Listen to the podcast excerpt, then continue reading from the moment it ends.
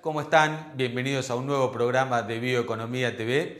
En el día de hoy vamos a ocuparnos de los bioinsumos, eh, uno de los eh, rubros que más está creciendo en el mercado de eh, los insumos agropecuarios. Y para esto hemos convocado a Diego Gandulfo, director de marketing de UPL, la empresa a nivel global más grande en esta materia. Les propongo ir rápidamente a la presentación del programa y enseguida estamos con Diego. Presentamos el tractor Puma Long Wheelbase. Mayor fuerza y flexibilidad para incrementar la eficiencia y productividad. Caudal hidráulico de 180 litros por minuto. Iluminación LED, barra de tracción clase 3 y software APM. Case IH.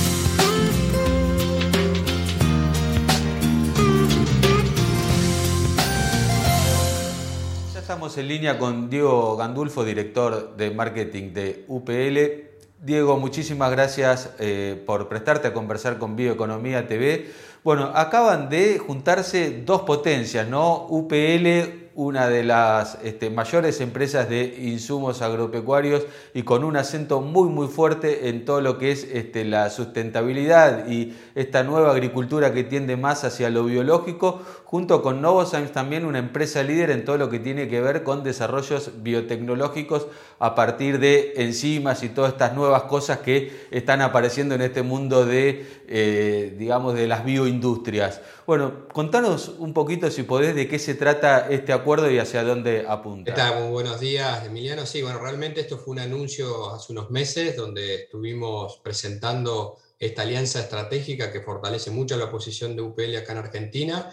Es una alianza muy importante porque nosotros vemos que hay también un potencial muy importante de, crecimiento con, con, soluciones biológicas en el mediano plazo, donde el productor cada vez más eh, eh, exige demanda por estos productos. Sabemos hoy, obviamente, que Novozymes tiene una posición muy fuerte en el mercado en lo que es eh, inoculación, básicamente lo que es el cultivo de soja, donde ha ido lanzando los últimos años productos que fueron generando un nuevo estándar al mercado y realmente es una alegría para UPL poder presentar esta alianza porque no solamente habla del presente, sino también del futuro. Tenemos un plan muy ambicioso de estar co-desarrollando junto con Novozymes nuevos productos que van a ser introducidos en el, corto y mediano plazo, no solamente pensando en soja, que es el cultivo que abarca mayor cantidad de hectáreas a nivel nacional, sino también en muchos cultivos eh, extensivos, otros extensivos también y regionales que, demandan cada vez más por productos biológicos. Sabemos que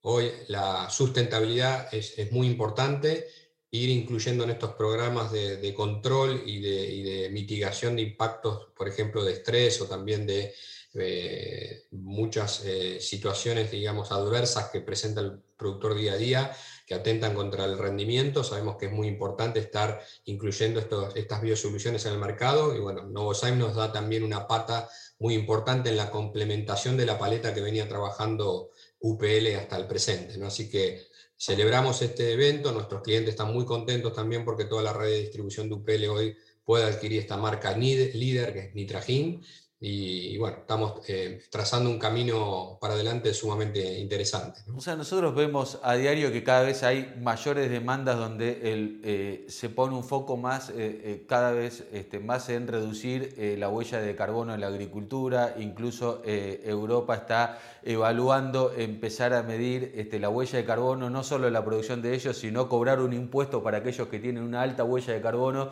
en, este, en otros países. Entonces empieza a ser como, este, digamos, una cuestión estratégica. Además ¿no? de que empieza a haber una serie de iniciativas para pagarle al productor agropecuario por reducir su huella de carbono.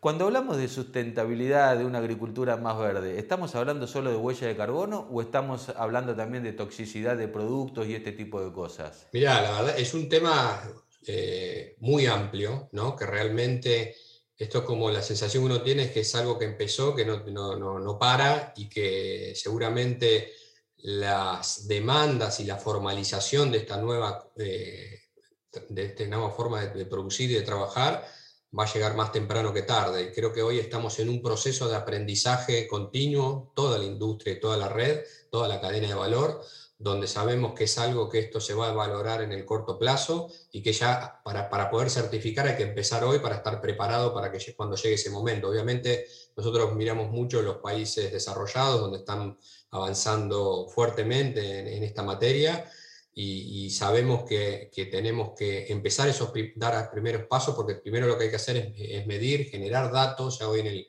campo el, productor tiene una cantidad de datos sumamente importantes y relevantes y es transformar esos datos en información para, para esa, toma de decisiones. Y creemos que es el camino correcto. Desde UPL estamos eh, siendo un facilitador de este proceso, donde intentamos a través de, un, un, área estratégica en la compañía, creada recientemente, se llama Bloom AI, donde ahí volcamos todas las iniciativas de transformación digital y también todos estos modelos también de aprendizaje para poder de buscar esto de, balancear el tema del carbono. Más allá del carbono también está el tema de la huella hídrica, hay muchos, eh, digamos, eh, situaciones que van a ser contempladas en, todo este eh, manejo integral de la producción y creemos que la forma es, aprender rápido para poder disponibilizar al productor información para la toma de decisiones. Así que creemos que es un camino que, que empezó y que no, no eh, digamos, va, a llevar un tiempo, pero realmente va a ser más corto del que pensamos, ¿no? Y todas estas eh, adopciones eh, de nuevas tecnologías y de medición de procesos y demás, lleva su tiempo, pero cuando se, se adoptan es, pues el, es exponencial, ¿no? Así que en ese sentido estamos desde UPL trabajando en un piloto, donde estamos primero con 10 productores trabajando en esta línea para poder medir pero tenemos mucho más interés de, otros productores también de sumarse, así que es, eh, es, el paso a paso que tenemos que ir dando para eh, generar algo que sea con sostenibilidad y que pueda ser eh, implementado. Está claro que hay una demanda de, de parte de los clientes de productos más sustentables. Desde la producción, desde el productor agropecuario, ¿ustedes este, cómo ven la no sé, el convencimiento del productor de ir hasta, hacia estos bioinsumos, cómo se trabaja esta transición, eh, ¿cómo, lo están viendo? Realmente está habiendo una transformación bastante, bastante grande en este sentido. Obviamente, eh, mucho de todo esto viene impulsado por, por países más desarrollados, donde ya están incluyendo más bioinsumos en su producción no solamente apuntando a mejoras de productividad, sino también a mejoras de calidad de la producción, sobre todo en producciones que se exportan, eh, en producción de alimentos que se exportan. Y en Argentina vemos un cambio importante, o sea, mucho potencial, porque en Argentina todavía el uso de bioinsumos es relativamente bajo frente al potencial que tiene, y vemos una comunidad productiva, productores en general y asesores, muy ávidos por el, por el tema de conocer más aún sobre los bioinsumos. De hecho, eh, muchos de estos productos se van, eh, cuando se van incorporando al sistema productivo son parte de un programa. Por ejemplo, hay productos hoy que se incluyen en, en el control de una enfermedad o una plaga y son parte de un programa de control donde se combina lo químico con lo biológico. Y de hecho, UPL a nivel global tiene una marca que es Pronutiva, donde combina el portafolio de protección de cultivos con la de biosoluciones.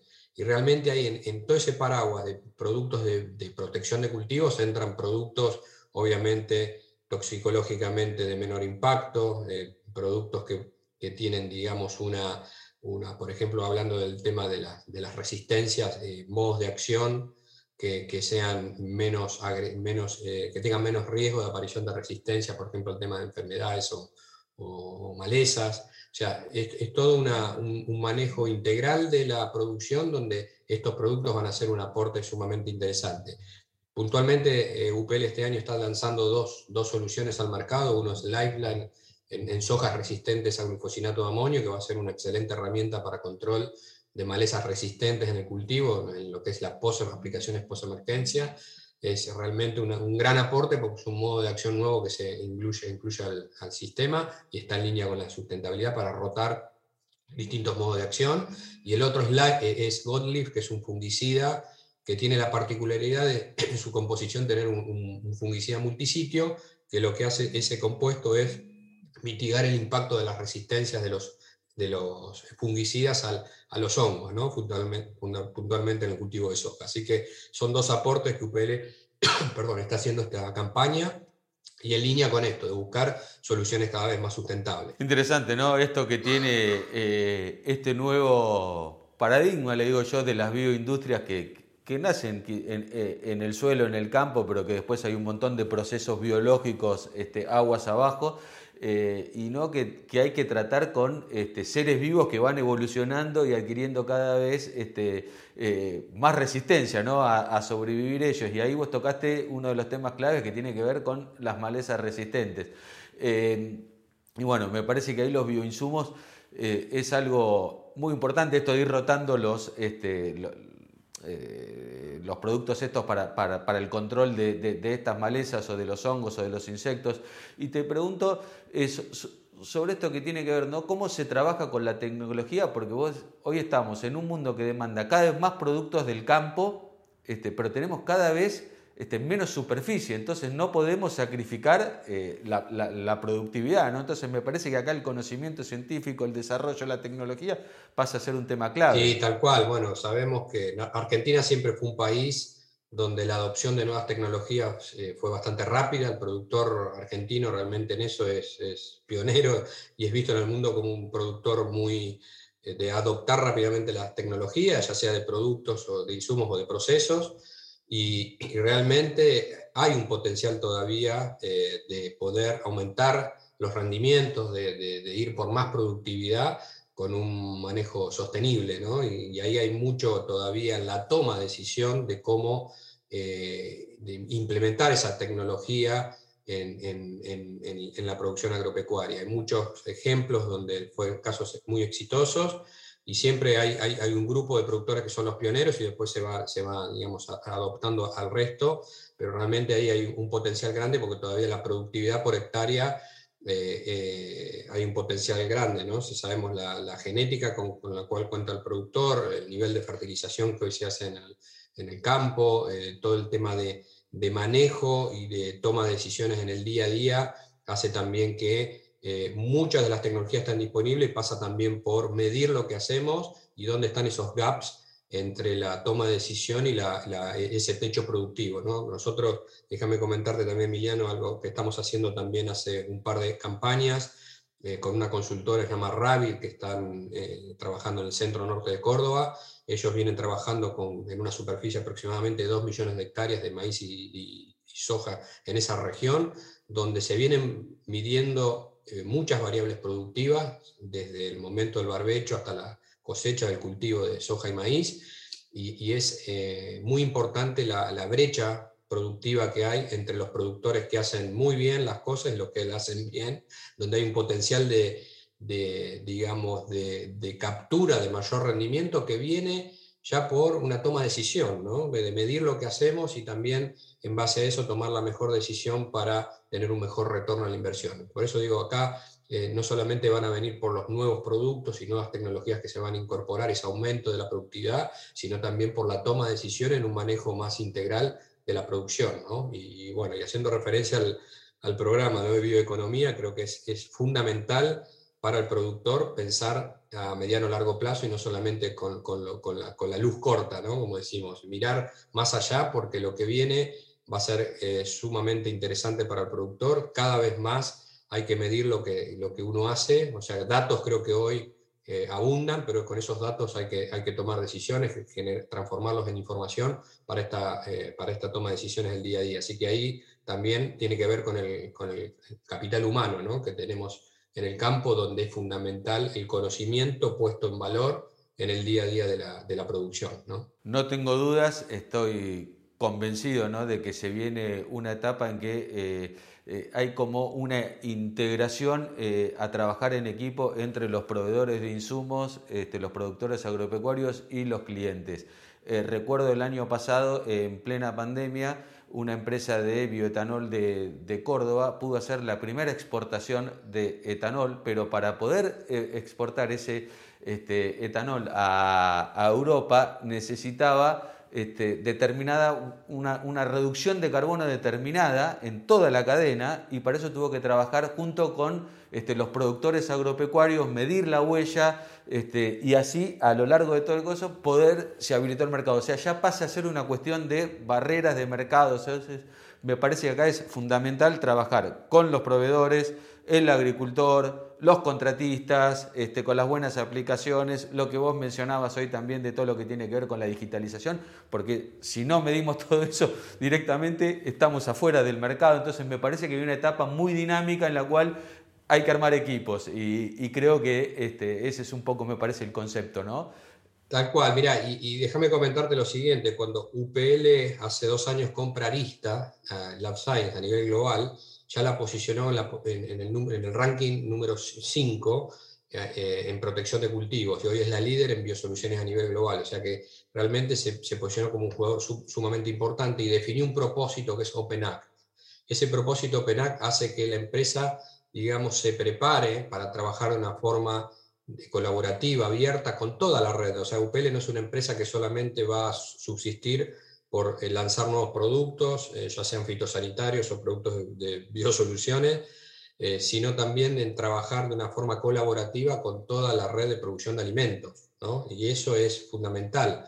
Por ejemplo, nosotros hace un tiempo lanzamos un producto en, en el cultivo maní hace poco tiempo y también generamos un espacio de intercambio entre la Embajada de la India en Argentina y la Embajada Argentina en la India, donde veíamos bueno, qué potencialidad de colaboración hay entre estos países para que Argentina también pueda eh, enviar eh, alimentos a la India y, la India eh, poder también hacer su aporte en, Argentina, o sea, ahí se intercambio. Entonces, desde UPL también creemos que ser facilitadores de todo este proceso de trabajo en red es fundamental. Y recientemente se hizo un anuncio sobre UPL a nivel global, está invirtiendo 1.250.000 dólares en lo que son eh, el desafío para promover startups en lo que es el área de tecnología agrícola y alimentaria que estén cambiando el juego y generando impacto en la reducción de carbono y en las mejoras de salud de suelos. Un título bastante amplio, pero realmente la empresa está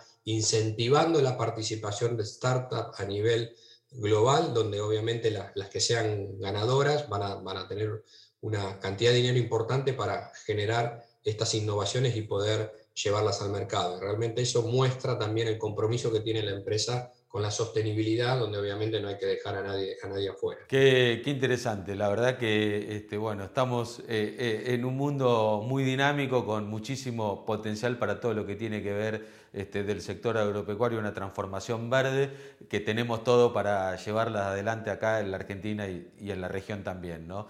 Eh, Diego, muchísimas gracias por prestarte a conversar con nosotros, ha sido un placer y te propongo más adelante volver a conversar para, para ver cómo viene evolucionando todo este nuevo mundo de la agricultura verde. Bueno, muchas gracias Emiliano por la oportunidad. Sabemos que a través de ustedes nosotros llegamos también a un público sumamente importante para, para hacernos conocer más en el día a día y conocer y contar lo, lo que hacemos. ¿no? Así que muchas gracias por, por el contacto.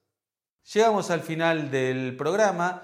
Le agradecemos muchísimo a Diego Gandulfo por prestarse a conversar con nosotros y a UPL por prestarnos a Diego. Y como siempre, los invitamos a seguirnos a través de nuestras redes sociales, suscribirse a nuestro newsletter y navegar a través de todo el portal bioeconomía.info para no perderse nada de lo que está pasando en el mundo de la bioindustria, en este mundo de la bioeconomía. Muchísimas gracias a ustedes por acompañarnos y los esperamos la semana que viene con mucho más Bioeconomía TV.